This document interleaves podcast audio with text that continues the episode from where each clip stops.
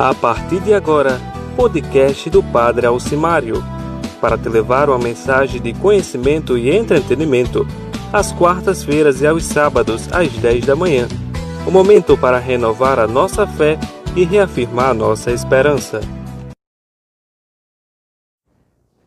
Eu sou o Padre Alcimário, esse é meu podcast, bem-vindos. Primeira temporada, episódio 002.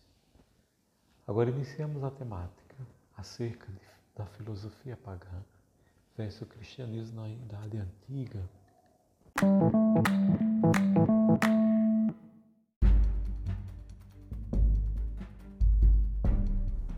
Primeiro bloco: filosofia pagã versus cristianismo. Na medida em que crescia e avançava o cristianismo, a luta contra os elementos pagãos se fazia mais intensa ao mesmo tempo em que, através de um conjunto de circunstâncias exteriores, o cristianismo gozava de relativa paz. A filosofia pagã intensificava sempre mais seus embates contra as doutrinas cristãs, procurando destruí-las ou, pelo menos, desacreditá-las.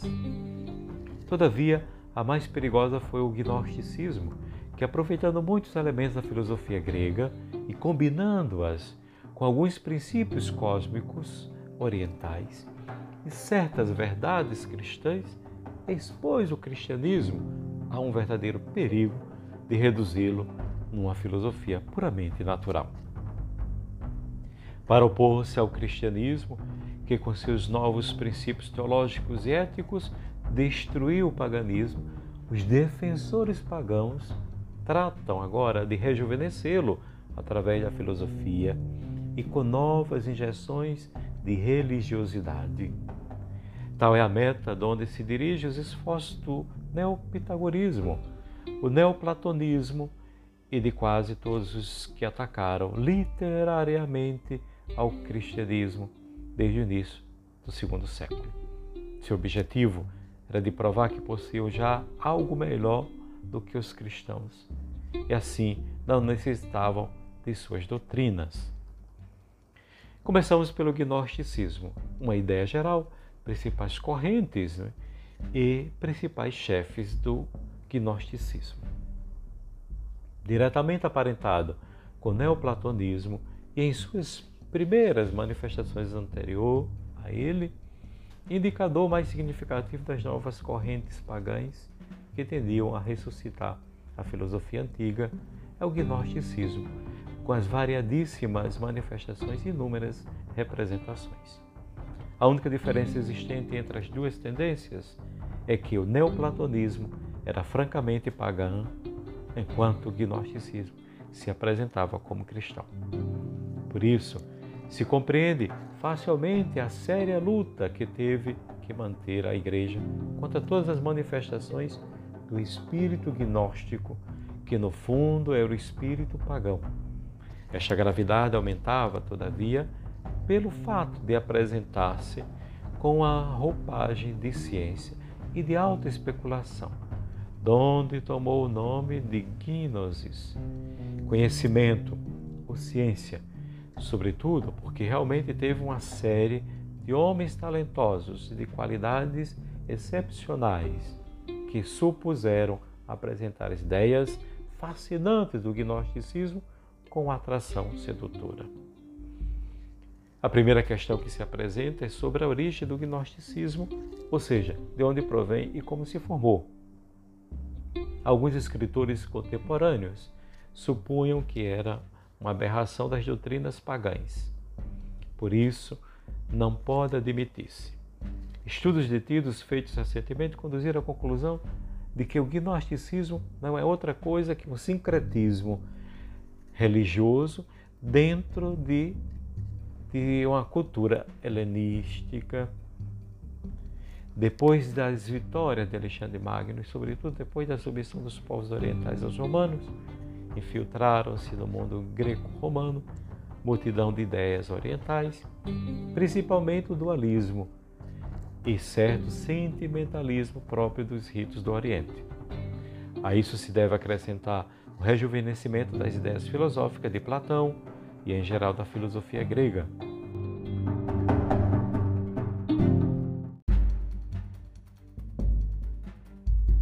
Na realidade, já existiam os principais elementos gnósticos bem antes da formação propriamente dita da Gênesis. Porém, entrando no século II, se produziram dois fatos que contribuíram poderosamente para a fusão dos princípios orientais e ideias filosóficas gregas com algumas doutrinas cristãs, que é puramente ou propriamente o que constitui o gnosticismo. O primeiro foi o auge sempre crescente dos conglomerados sincretistas das religiões e cultos orientais com os principais e especuladores neopitagóricos e neoplatônicos. A tudo isso se deve a formação de elementos da alta sociedade e da gente culta erudita. Esta ânsia de estudo e de compreensão das doutrinas cristãs mais recônditas trouxe consigo, por uma parte, o bom efeito da criação de escolas teológicas que tendiam a harmonizar as especulações filosóficas com as doutrinas cristãs. Mas, de outra parte, induziu alguns a rebaixar as doutrinas cristãs aos sistemas e princípios pagãos e fazer com que e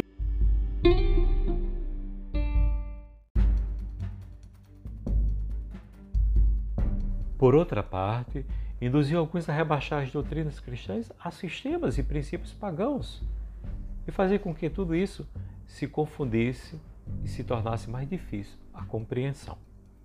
Em contrapartida, estavam eles imbuídos em todos os princípios pagãos e não tinham penetrado suficientemente ao alcance dos princípios cristãos.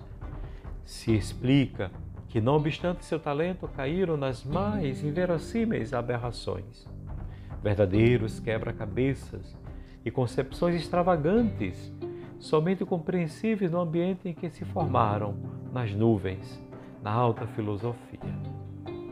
Da filosofia platônica se tomaram algumas questões, um tanto especulativas, como a teoria das ideias, embora que acomodada às novas correntes.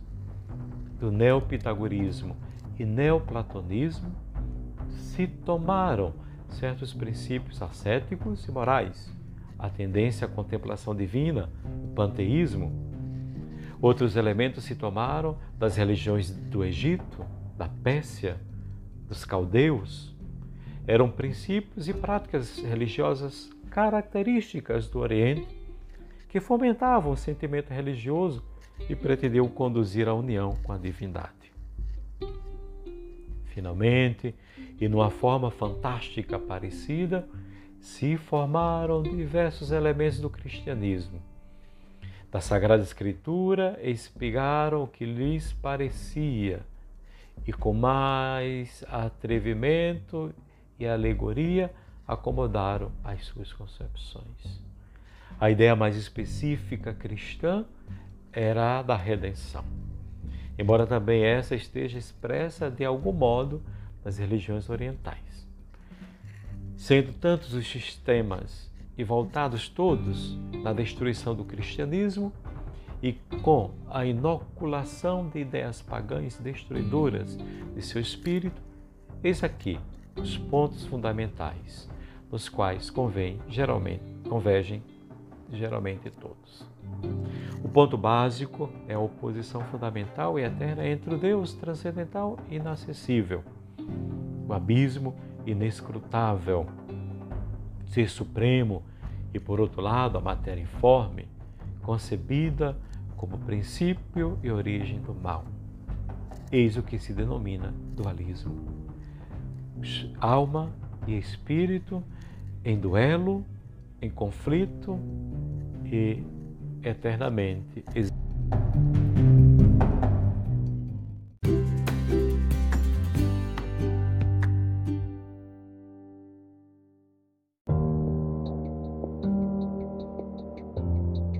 Bloco, veremos os Sebionitas, também conhecidos por heréticos judaizantes.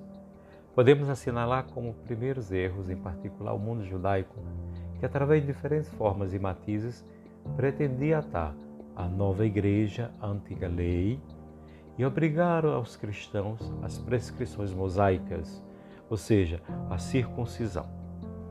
Fora disso, o caráter típico dos primeiros desvios heréticos foi certa rebeldia contra toda a lei, certa liberdade exagerada que conduzia finalmente a uma verdadeira libertinagem. Os ebionitas, de quem se fala também nesses primeiros tempos da igreja, são os descendentes judeus cristãos das tendências particularistas judaicas. Seu erro consistia em não querer admitir a divindade de Jesus. Alguns chegaram a reconhecê-lo como Messias e receberam o nome de Nazarenos. Sem dúvida, não tiveram muita importância. O ebionismo é o nome de uma das ramificações do cristianismo primitivo, que pregava que Jesus de Nazaré não teria vindo abolir a Torá, a lei Torá, é, os primeiros livros é, do Antigo Testamento, e que considerava Paulo de Tarso um apóstata, alguém que rejeitou a fé.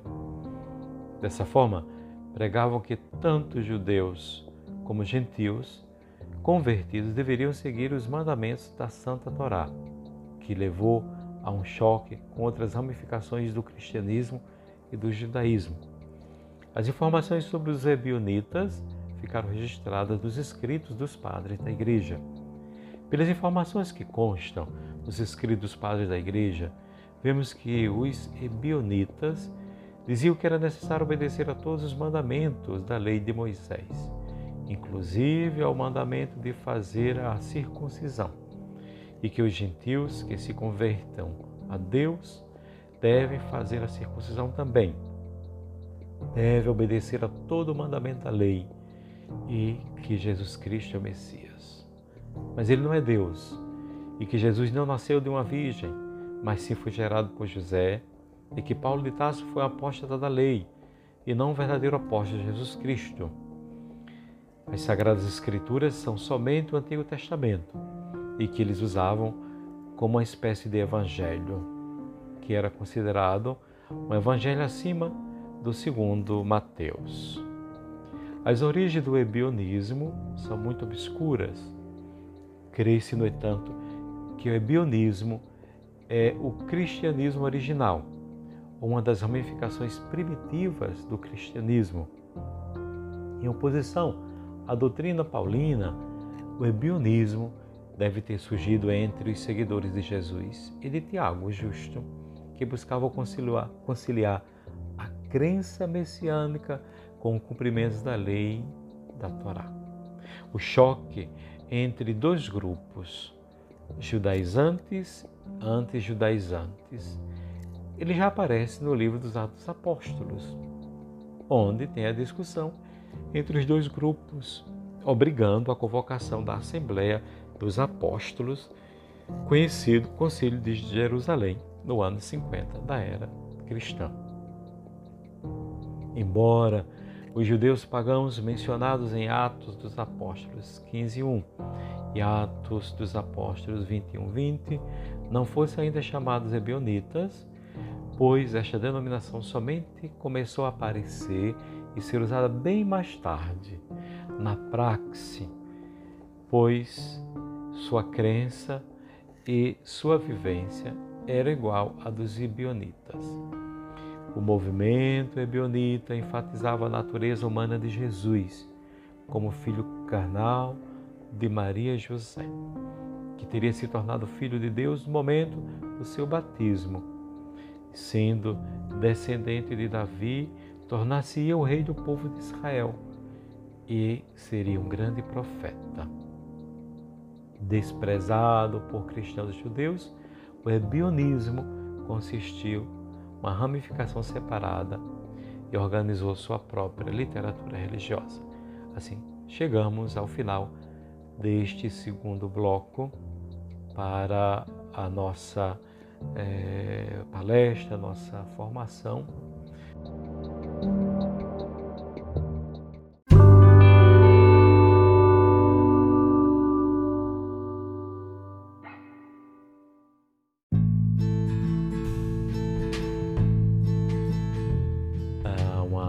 Abertura para reflexão da homilia para ajudar nas miss, na missa de domingo, nas leituras.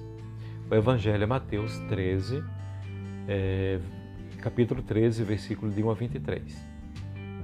O Evangelho do 15 domingo do tempo comum chama nossa atenção para vermos que a mesma semente lançada em diferentes corações tem diferentes resultados e reações diversas naqueles que a receberam. Há uma comparação de Jesus sobre o crescimento e desenvolvimento do reino de Deus, comparando com a fecundidade da terra, numa simbologia para chegar a falar do coração de cada um ouvinte deste sermão de Jesus sobre a implantação da sua igreja neste mundo. Há um grande diferencial na produtividade do grão semeado, que é a qualidade do terreno no qual foi semeado. Este terreno é uma imagem do coração de cada um de nós. Um coração acolhedor e aberto a mudanças profundas, ou pode ser um coração fechado, calcificado, que não precisa de aprender mais nada, porque entende tudo sobre a vida, sobre Deus e sobre a igreja. A palavra de Deus é fecundíssima e profundamente geradora de vida os personagens desta parábola são o agricultor e os trabalhadores que irão arar o terreno. Porém, o mais significativo nesta narrativa não é o tipo de terreno que a semente foi lançada, mas sim os frutos dados por aquele terreno fértil que acolheu a semente. Pensemos os verdadeiros cristãos terrenos férteis, bons, que se tornaram gigantes missionários e pregadores da palavra de Deus, após ter recebido e acolhido o chamado que Deus fez a cada um deles, para saírem das suas terras, caminharem para outras terras, para fazer o que? Semear a semente do bem, mesmo tendo encontrado resistências, obstáculos, rejeição e não aceitação à mensagem evangélica. Só não aceitará o convite a participar do reino de Deus quem realmente estiver com o coração endurecido e não estiver mesmo interessado nem disposto para a proposta da boa nova de Jesus. No seu estado atual, a parábola do semeador e da semente, qual é a importância para você? As comunidades eclesiais estão dando espaço prioritário à escuta e à acolhida da palavra de Deus no interno de cada uma delas? A semente que caiu em terrenos duros, de terra batida, faz-nos pensar em corações insensíveis egoístas, orgulhosos, onde não há lugar para a palavra de Jesus e os valores do reino. Este segundo episódio já está disponível nas principais plataformas de streaming de áudio aplicativo de música, que são eles: Spotify, Deezer, Spreak, SoundCloud, Podcast Edict. Bye!